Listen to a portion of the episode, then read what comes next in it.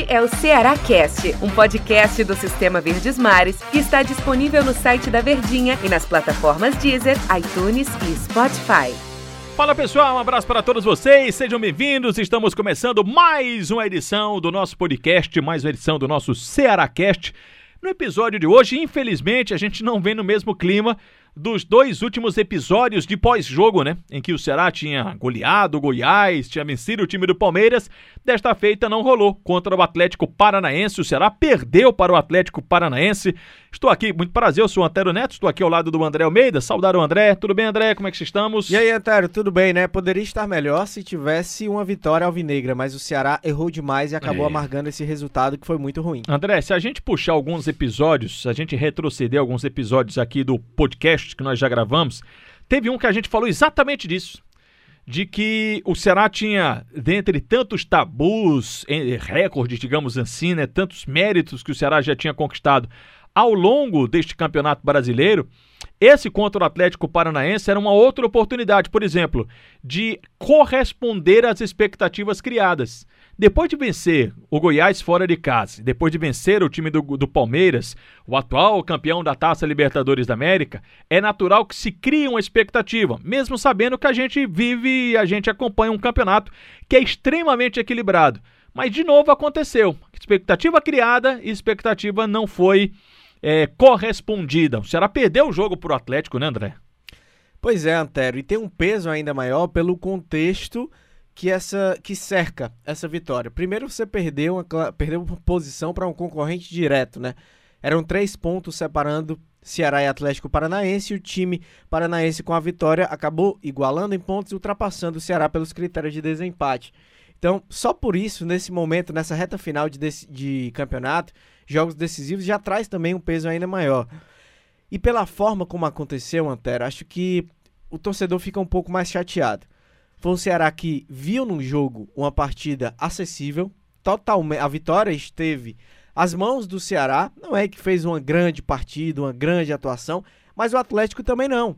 O Atlético não fez um jogo, digamos assim, sobrando para vencer por 2 a 0. Ele conseguiu no segundo tempo, mas para a reta final ter a efetividade, aproveitando o erro do Ceará e é assim que surge o primeiro gol, numa falha do Alisson na saída de bola, o Alisson que por sinal não foi bem substituindo o Bruno Pacheco, ele havia tido uma boa atuação contra o Goiás, mas contra o Atlético Paranaense não foi bem. Então o Atlético aproveitou os erros do Ceará. E o Ceará, nas chances que criou, e foram chances consideráveis, o Ceará chegou na, na área do Atlético levando perigo. Em, em condições de finalização, mas acabou não tendo a efetividade para converter essa- essas oportunidades em gol. Então, a vitória acabou premiando o time que foi mais cirúrgico, que não teve uma grande atuação, uma grande partida, mas conseguiu minimamente ter a efetividade. Engraçado, André, que esse time cirúrgico tem sido o time, a equipe do Ceará. O Ceará é esse, é esse tipo de equipe, né? O É. Ceará é muito cirúrgico. E, e aquela história, o feitiço virou contra o feiticeiro, porque foi exatamente que foi o que fez o time do Atlético Paranaense. O Ceará teve até, na minha opinião, não sei na sua, e do pessoal que acompanha o jogo, queria também, né, vocês estão nos acompanhando aqui, o Ceará teve até mais oportunidades do que o Atlético Paranaense. Só que o Atlético, especialmente, ou claro, no segundo tempo, a vitória foi construída na segunda etapa, o Carlos Eduardo veio do banco de reservas para resolver o jogo. E ele resolveu o jogo. As duas jogadas teve uma saída, um erro, uma saída errada de bola do Alisson, mas as duas jogadas é, eu coloco muito no mérito do Carlos Eduardo.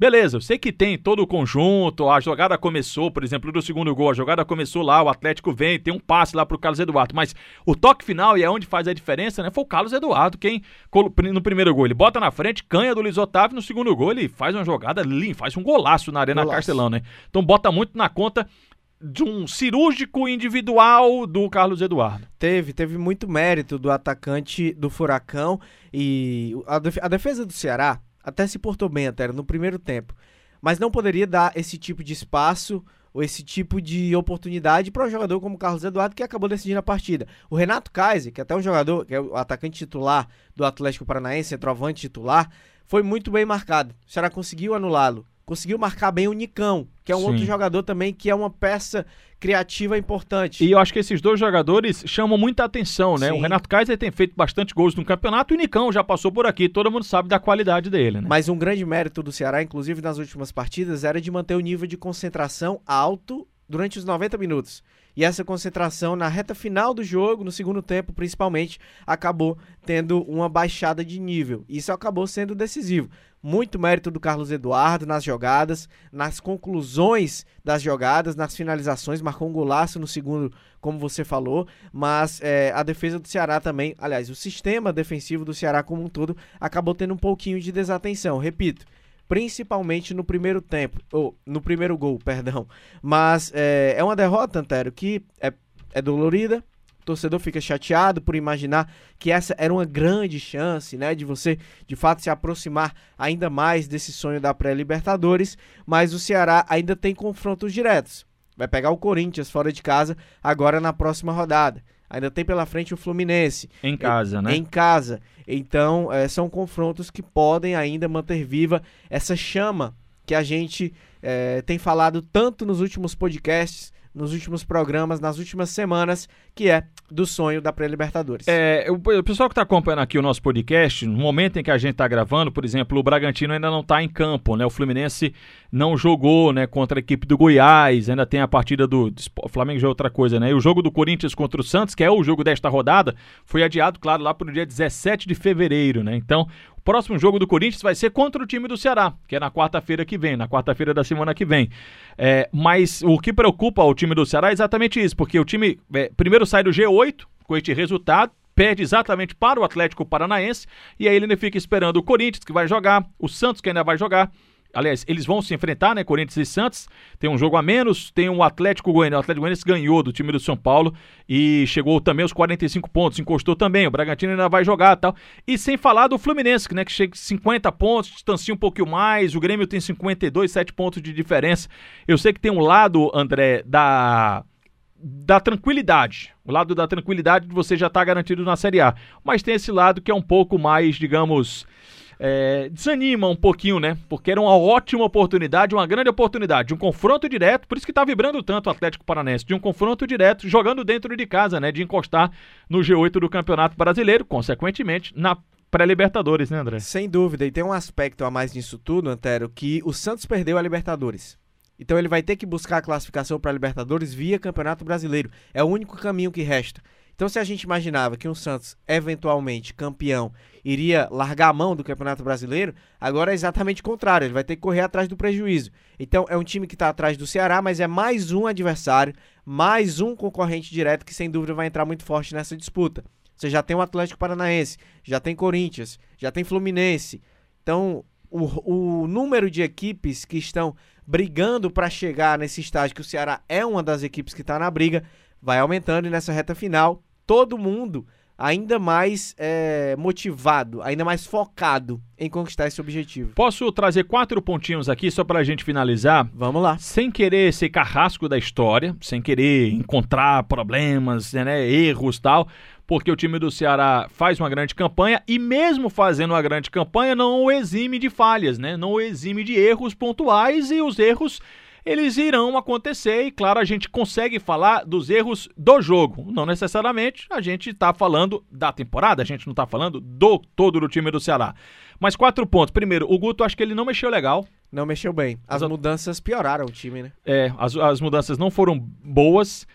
É, o Vina foi apagado hoje. Sim, muito discreto, um jogador que, quando ele apareceu, criou boas oportunidades, mas acabou não fazendo gol, errando nas finalizações e de fato esteve um pouco mais discreto, mais sumido do que a gente está acostumado a ver. O ataque pecou. Clebão foi mal, Léo Chu também foi mal, tanto é que foi substituído, os dois foram substituídos, né? Mas mesmo assim, quem entrou no lugar deles ainda não deu conta do recado. E aí o outro ponto é um combo, que é perdeu em casa mais uma vez, na história do mandante. Tomou um gol, tomou dois gols. O ataque do Ceará é muito positivo, mas a defesa, né, ela, ela toma muitos gols. E a questão que você também pontuou, né? O desligou. O time deu um des- se desligou, aquela questão do foco não teve e tomou os dois gols e perdeu o jogo. nível de concentração acabou sendo algo decisivo também. E acho até, Antero, que o time sentiu uma falta de um jogador que é discreto, que não aparece muito, mas que é essencial. O Bruno Pacheco. Ele não é um cara brilhante, ele não é um jogador que vai decidir jogos para o Ceará. Dificilmente faz gol, dificilmente dá assistência, mas ele dá muita solidez naquele sistema, na, no lado esquerdo do setor defensivo, e os dois gols acabaram saindo por lá. Não é que se ele tivesse jogando, o Ceará não teria perdido o jogo ou teria vencido, mas o time, o sistema defensivo com o Bruno Pacheco funciona de uma forma melhor. Acho que ele fez falta nessa partida também. Valeu, André. Muito obrigado. Um abraço. Até a próxima. Valeu demais, Antero. Um grande abraço e até a próxima. Valeu, pessoal. Um abraço para todos vocês e até a próxima.